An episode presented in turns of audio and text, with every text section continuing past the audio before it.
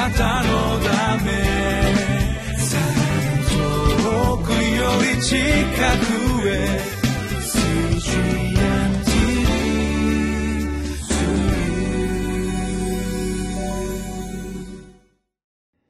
皆さんこんにちは。2月4日月曜日リビングライフの時間です。私は日本キリスト教団ベテル清水教会の井上です。御言葉を黙想すると神様の気持ちがわかるようになります。今日もご一緒に聖書の御言葉を黙想してまいりましょう。タイトルは誠の主人を忘れ主人のように振る舞う者の最後。聖書箇所はマルコ12章1節から12節です。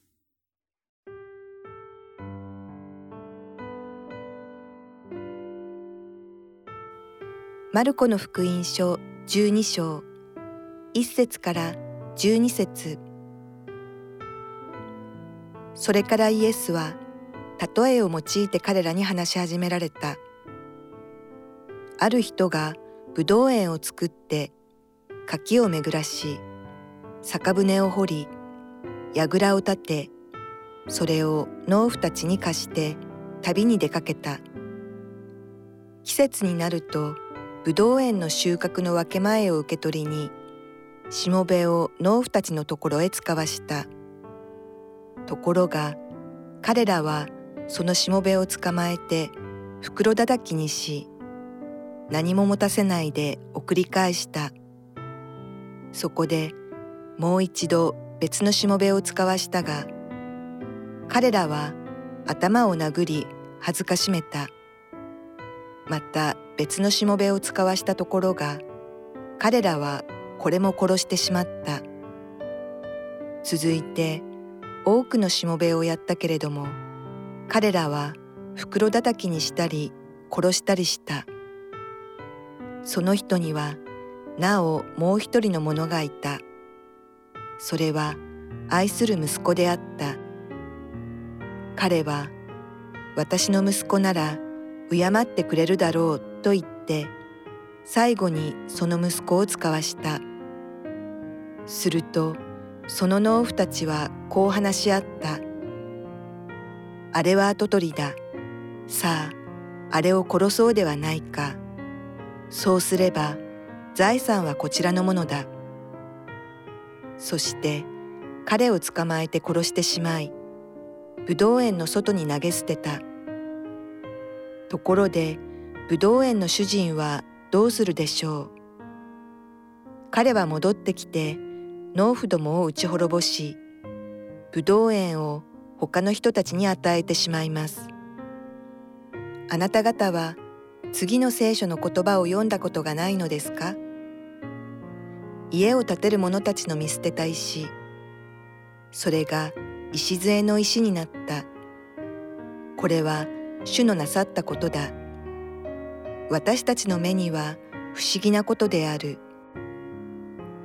彼らはこの例え話が自分たちを指して語られたことに気づいたのでイエスを捕らえようとしたがやはり群衆を恐れた。それでイエスを残して立ち去った。皆さんは神様を怖いと感じたことがありますか？私はクリスチャンホームに育ちました。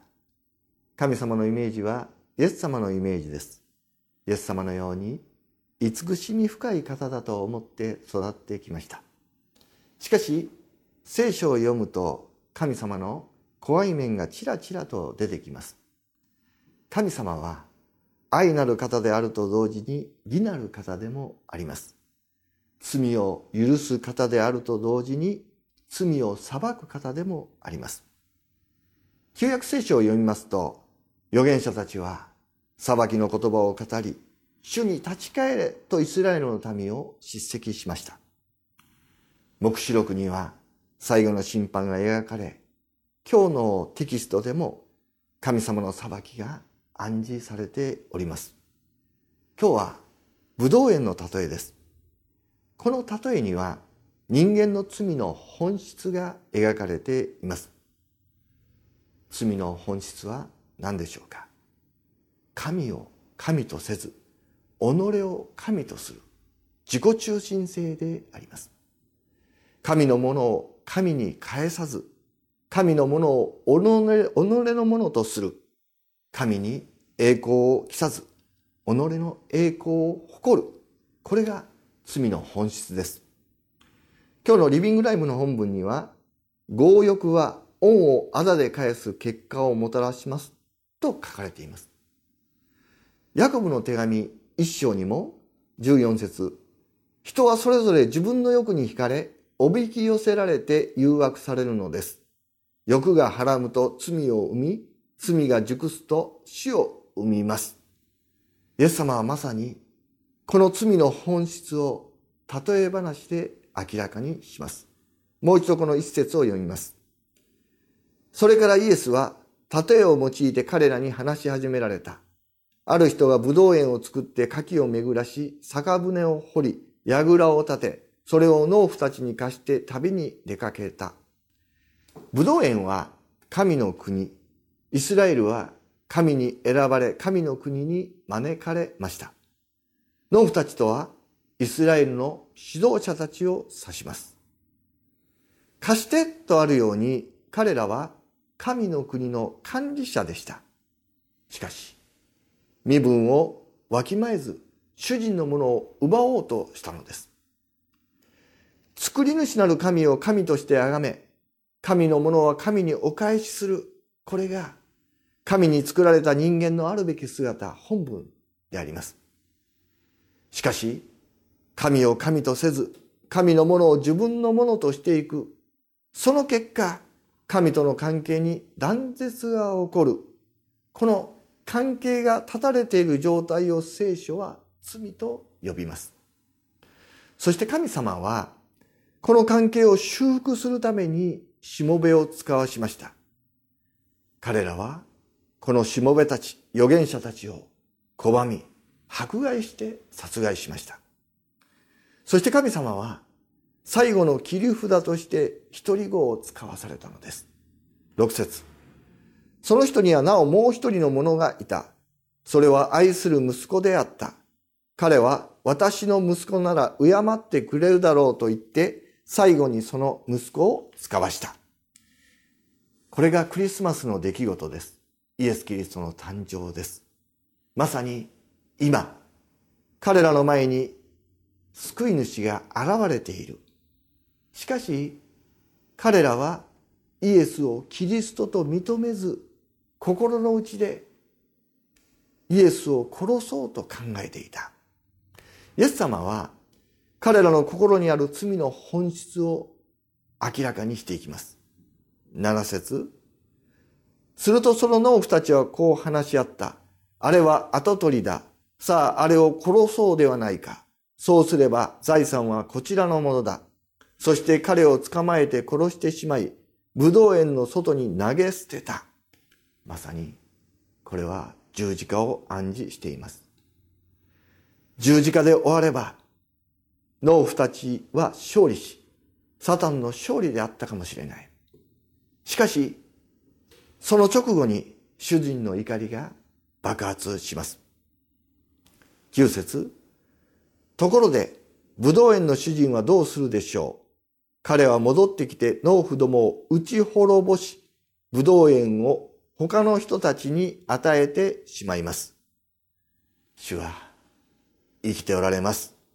主はイスラエルを裁き、武道園は違法人の手に与えられていった。これはユダヤ人にとってはまさかの展開でした。しかしこれは聖書で予言されていたことであり、神様は何もかもご存知でした。10節11節あなた方は次の聖書の言葉を読んだことがないのですが、家を建てる者たちの見捨てた石、それが礎の石とになった。これは主のなさったことだ。私たちの目には不思議なことである。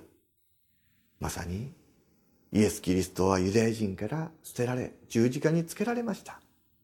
しかし神様は、この捨てられた石の上に、教会を建て、イスラエルが回復するのを待っておられるのであります。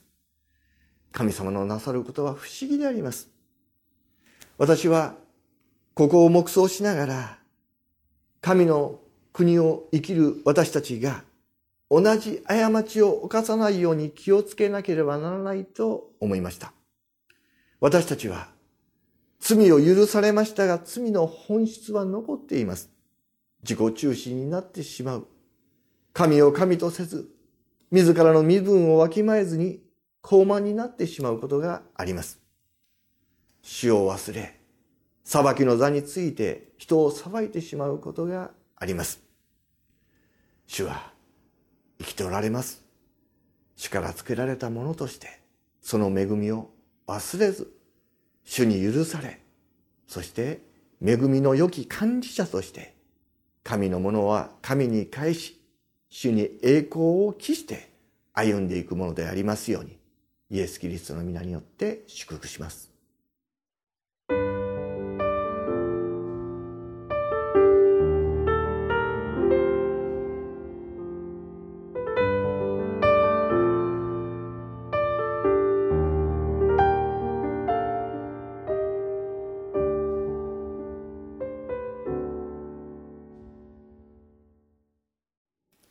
最後12節彼らはこの例え話が自分たちを指して語られたことに気づいたのでイエスを捕らえようとしたが、やはり群衆を恐れた。それでイエスを残して立ち去った。気づいたならば悔い改める必要があります。しかし彼らは気づきながらも自分の思いは変えずイエスを捕らえようとしました。彼らは死を恐れずむしろ群衆を恐れました。大切なことは人を恐れるのではなく神を恐れて生きることです。主は生きておられます。主を恐れイエスに従って主と共に歩むものでありますように皆によって祝福します。お祈りします。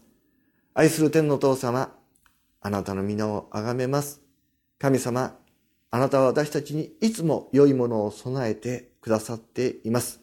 主の恵みの管理者として、主のものは主にお返しし、主に栄光を期して歩んでいくものでありますように、イエス・キリストの皆によって祈ります。アーメン。あなたのため、遠くより近くへ、